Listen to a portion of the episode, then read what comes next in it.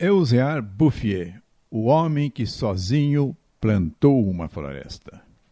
Abordo hoje uma história extraordinária de um homem que sozinho, de longos anos, plantou e fez nascer na França uma floresta cuja dimensão nos traz as seguintes medidas: 11 quilômetros de comprimento por 3 quilômetros de largura.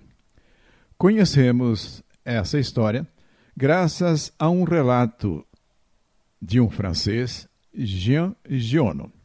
Eusiar Bouffier, também um francês. Vejamos o relato de Giono sobre este fantástico Bouffier. A revelação de qualidades verdadeiramente excepcionais em um caráter humano só nos é dada se tivermos a sorte de poder observar sua atuação durante longos anos. Se esta atuação é isenta de qualquer egoísmo, se é dirigida por uma incomparável generosidade, se é absolutamente livre de qualquer ideia de recompensa, e se além disto deixa suas marcas visíveis na terra, não há mais dúvida quanto àquelas extraordinárias qualidades. Relata Giono. Há cerca de 40 anos fiz uma longa excursão a pé por montanhas absolutamente desconhecidas por turistas, naquela velha região onde os Alpes penetram na Provença. No momento em que iniciei minha longa jornada através desta região desértica, ela consistia em estéreis e monótonas terras entre 1.200 e 1.300 metros acima do nível do mar. Nada crescia ali a não ser lavanda silvestre. Eu estava cruzando esta região na sua parte mais larga e, depois de andar por três dias, eu me achei na mais completa desolação. Eu acampei perto do esqueleto de uma vila abandonada. Eu usara o resto da minha água no dia anterior e precisava achar mais. Apesar das casas estarem em ruínas, pensei que deveria haver uma fonte ou um poço por lá. De fato, havia uma fonte, mas estava seca. As cinco ou seis casas sem telhado, carcomidas pelo sol e pelo vento, e a pequena capela com o campanário destruído estavam arranjadas como as casas e capelas de aldeias vivas, mas toda a vida desaparecera. Era um lindo dia de junho, cheio de sol, mas nestas terras sem abrigo o vento soprava com insuportável violência rosnando nas carcaças das casas como um animal selvagem perturbado durante sua refeição. Eu precisava levantar meu acampamento. Depois de cinco horas andando, eu ainda não achara água e nada deu-me esperança de achá-la. Tudo era a mesma secura, a mesma vegetação lenhosa.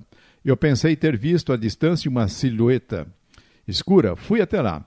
Era um pastor Cerca de trinta ovelhas estavam descansando perto dele na terra seca. Ele me deu de beber de seu cantil e um pouco depois ele me levou para sua cabana de pastor. Ele retirou sua água de excelente qualidade, de um poço natural muito profundo, onde ele instalara uma rodana rudimentar. Este homem falava pouco.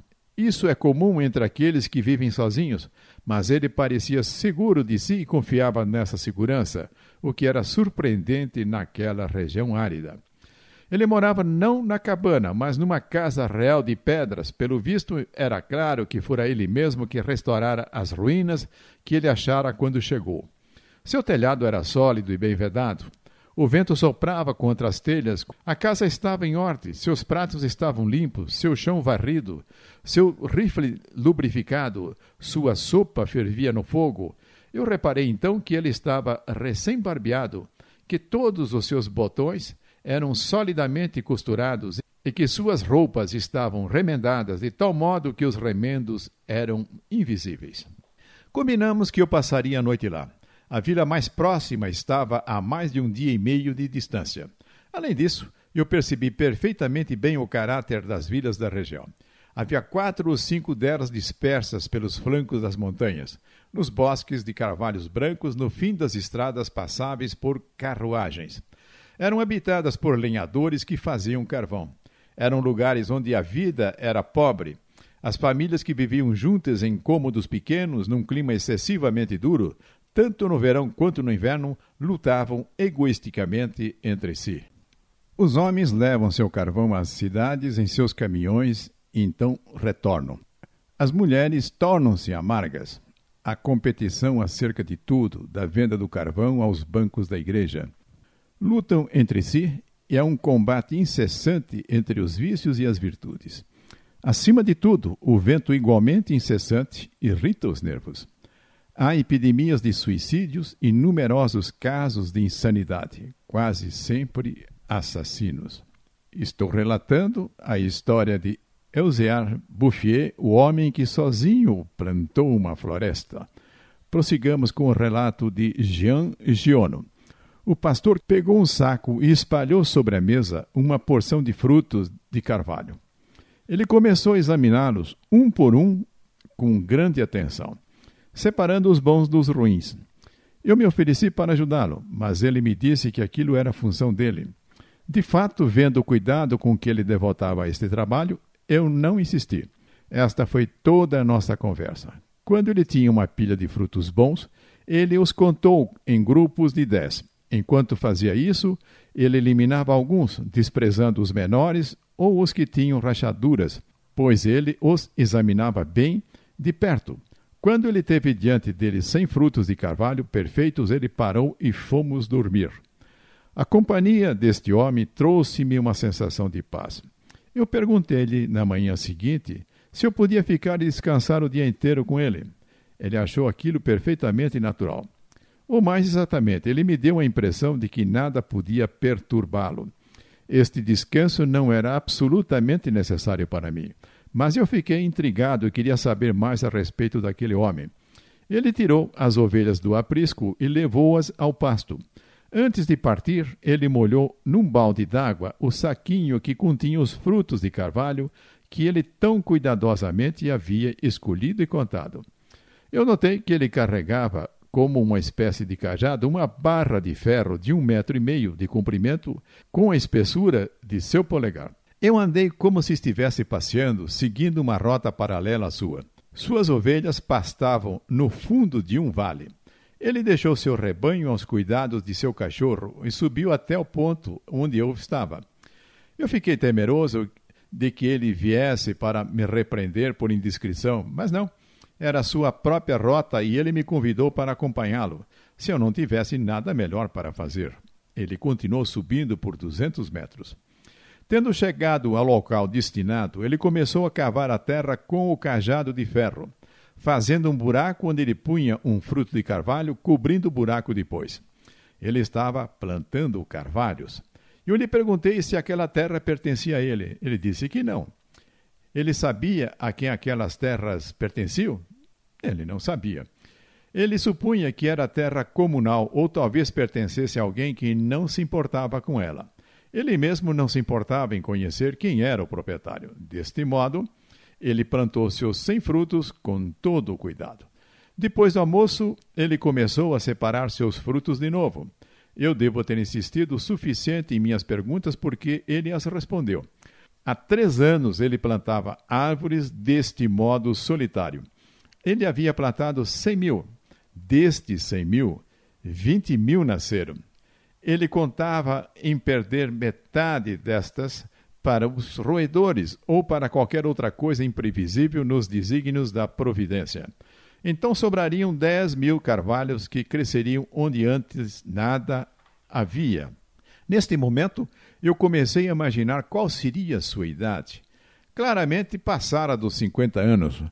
55, ele me disse. Ele tivera uma fazenda nas planícies onde vivera a maior parte de sua vida. Ele perdera seu único filho e depois sua esposa. Retirou-se à solidão, onde ele se comprazia numa vida sossegada com seu rebanho de ovelhas e seu cachorro. Ele concluíra que aquela terra estava morrendo por falta de árvores e acrescentou que, não tendo nada mais importante para fazer, ele decidira remediar aquela situação. Levando, como eu naquele tempo, uma vida solitária, a despeito da minha juventude, eu sabia como tratar pessoas solitárias com delicadeza. Ainda assim, eu cometi um erro. Era precisamente a minha juventude que me forçara a imaginar o futuro em meus próprios termos, incluindo certa busca por felicidade. Eu disse a ele que em 30 anos aqueles 10 mil carvalhos seriam magníficos. Ele me respondeu muito simplesmente que, se Deus lhe desse vida, em 30 anos ele plantaria muito mais árvores do que aqueles 10 mil carvalhos, de modo que eles pareceriam uma gota no oceano. Ele também começara a estudar a propagação de faias e tinha perto de sua casa um viveiro cheio de mudas crescidas. Seus pequenos protegidos, que ele mantinha longe das ovelhas com uma cerca de arame, cresciam belas. Ele também considerava plantar bétulas nos fundos do vale.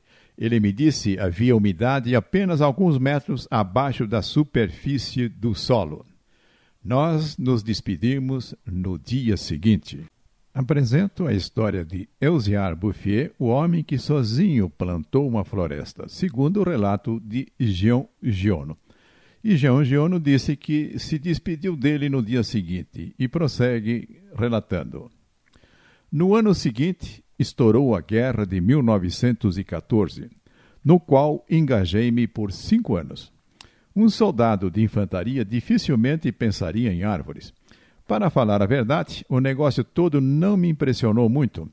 Eu o considerei como um hobby, como coleção de selos, e eu o esqueci. Quando a guerra acabou, eu ganhei um pequeno bônus de desmobilização e um grande desejo de respirar um pouco de ar puro. Sem nenhuma preocupação, além disso, eu voltei para aquelas terras desertas. A terra não mudara. Entretanto, além daquela aldeia morta, eu percebi à distância certa névoa cinzenta que cobria os morros como um carpete. Desde o dia anterior, eu pensava no pastor que plantava árvores. Dez mil carvalhos, eu disse para mim mesmo, devem ocupar bastante espaço. Eu vira tanta gente morrer durante aqueles cinco anos que não seria difícil imaginar a morte de Eusiar Bouffier. Principalmente porque um homem de 20 anos pensa que um homem de 50 é velho o suficiente para morrer. Ele não estava morto, de fato estava bem vigoroso. Ele mudara de emprego, agora ele só tinha quatro ovelhas, mas em compensação ele agora tinha cerca de cem colmeias. Ele se livrara das ovelhas porque elas ameaçavam suas árvores. Ele me disse, como eu podia ver por mim mesmo, que a guerra não o perturbara. Ele continuava imperturbável em seu plantio. Os carvalhos de 1910 agora tinham 10 anos e estavam mais altos do que ele e eu. O espetáculo era impressionante. Eu fiquei literalmente sem voz e ele mesmo não falava. Nós passávamos o dia inteiro em silêncio, andando através da floresta que tinha três seções, 11 quilômetros de comprimento e, na sua parte mais larga, 3 quilômetros de largura. Ele havia seguido a sua ideia e as faias que alcançavam os meus ombros e se estendiam até onde a vista alcançavam eram prova disso. Os carvalhos agora estavam largos e passavam da idade em que estariam à mercê dos roedores. Ele mostrou-me admiráveis bosques de bétulas que datavam de cinco anos atrás, isto é, de 1915, quando eu estava lutando em Verdun. Ele as tinha plantado nos vales onde ele suspeitara corretamente que havia água perto da superfície. Elas eram tenras como moças e muito determinadas. Ele não se preocupava com isso. Ele continuava obstinadamente em sua simples tarefa. Mas voltando à aldeia, eu vi água correndo em riachos que até então era possível lembrar sempre foram secos. Este foi o mais impressionante renascimento que ele me mostrara. Estes riachos tiveram água antes, em dias antigos, certo de que as tristes aldeias das quais falei no início de meu relato foram construídas no lugar de antigas cidades gálico-romanas, onde ainda há vestígios, escavações de arqueólogos acharam anzóis em locais onde, em tempos mais recentes, cisternas eram necessárias para se ter um pouco de água. O vento também trabalhara, dispersando certas sementes. À medida que a água reaparecia, assim também os salgueiros, os vimes, os campos, os jardins, as flores e certa razão de viver. Mas a transformação acontecera tão lentamente que as pessoas que se acostumaram a ela não provocou nenhuma surpresa. Os caçadores que subiam os montes em busca de lebres ou javalis perceberam o aparecimento de pequenas árvores, mas atribuíram-no à ação natural da terra. Este é o porquê de ninguém ter tocado no trabalho deste homem. Se eles tivessem suspeitado dele, eles teriam tentado frustrá-lo. Mas ele nunca esteve sob suspeita. Quem entre os aldeões ou os administradores suspeitaria que alguém pudesse mostrar tal obstinação em cumprir este magnífico ato de generosidade? De 1920 em diante, eu nunca deixei de passar um ano sem que eu visitasse Elziar Bouffier. Eu nunca o vi desanimar ou hesitar. Não falei nada a respeito de seus dissabores, mas você pode facilmente imaginar que para conquistar tais êxitos era necessário conquistar a adversidade, que para assegurar a vitória de tal paixão era necessário lutar contra o desespero. Num ano ele plantara dez mil plátanos. Todos eles morreram. No ano seguinte, ele desistiu dos plátanos e voltou para as faias, que davam mais certo do que os carvalhos. Para se ter uma ideia verdadeira desta figura extraordinária, não se pode esquecer que ele trabalhava em total solitude. Tão total que, a caminho do fim de sua vida, ele perdeu o hábito de falar. Ou talvez ele simplesmente não visse a necessidade disso. Vocês ouvem a história de Eusiar Bouffier, o homem que sozinho plantou uma floresta.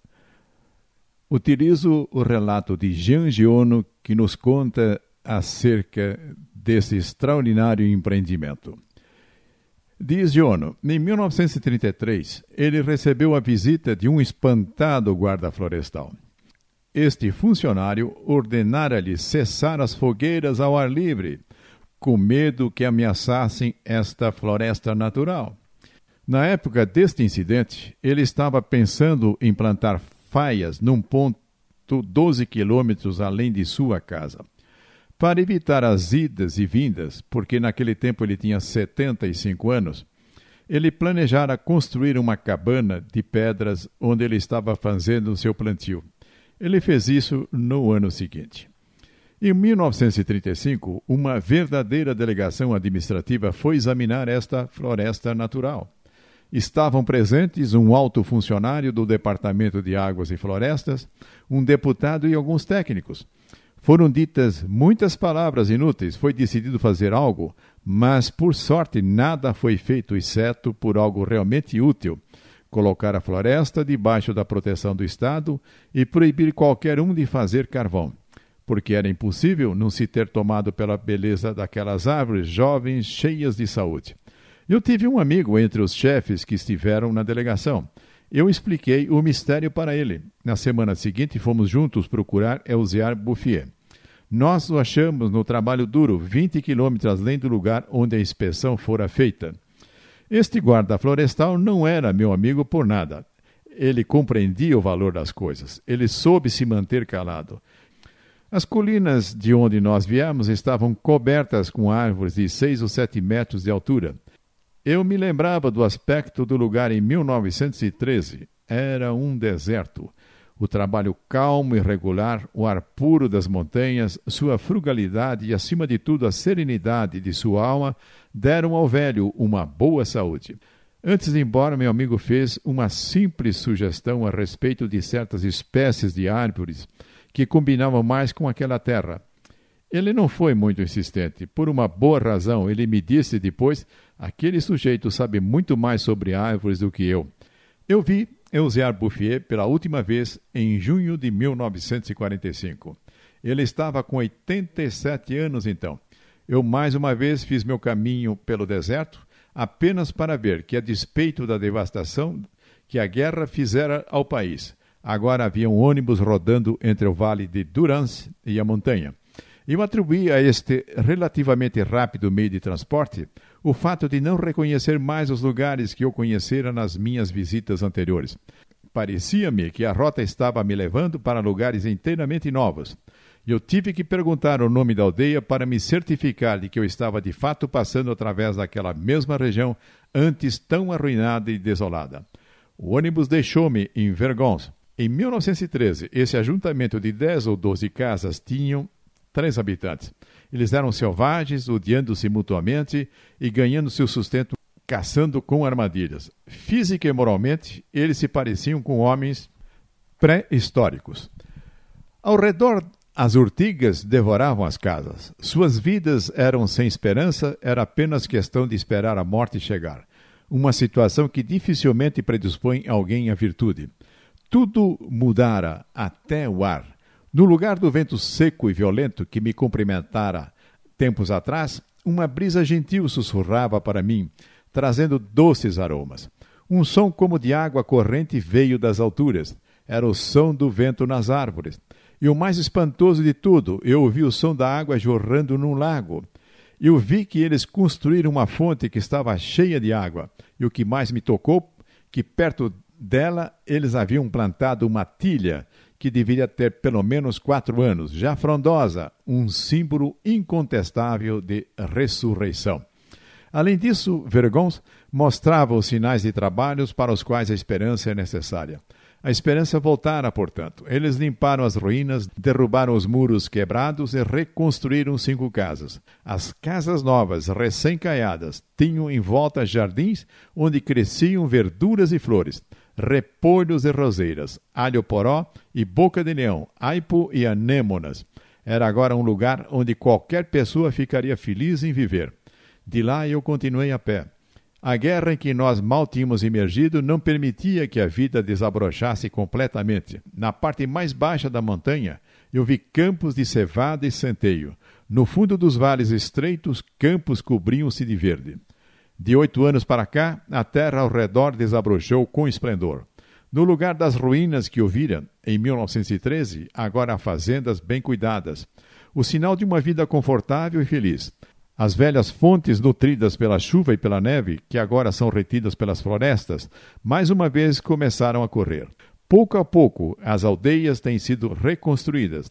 Andando pelas estradas, você encontrará homens e mulheres saudáveis e meninos e meninas que sabem como rir e que reconquistaram gosto pelas tradicionais festas do campo. Mais de 10 mil pessoas devem sua felicidade a Elziar Bouffier. Quando eu penso que um único homem, confiando apenas em seus próprios recursos físicos e morais, foi capaz de transformar um deserto nesta terra de Canaã, e eu estou convencido que, a despeito de tudo, a condição humana é verdadeiramente admirável. Mas quando eu levo em conta a constância, a grandeza da alma e a dedicação desprendida necessário para trazer esta transformação, eu sou tomado de um imenso respeito por este camponês velho e inculto que soube como realizar esta obra digna de Deus. Elziar Bouffier morreu tranquilamente em 1947 no asilo de Banon.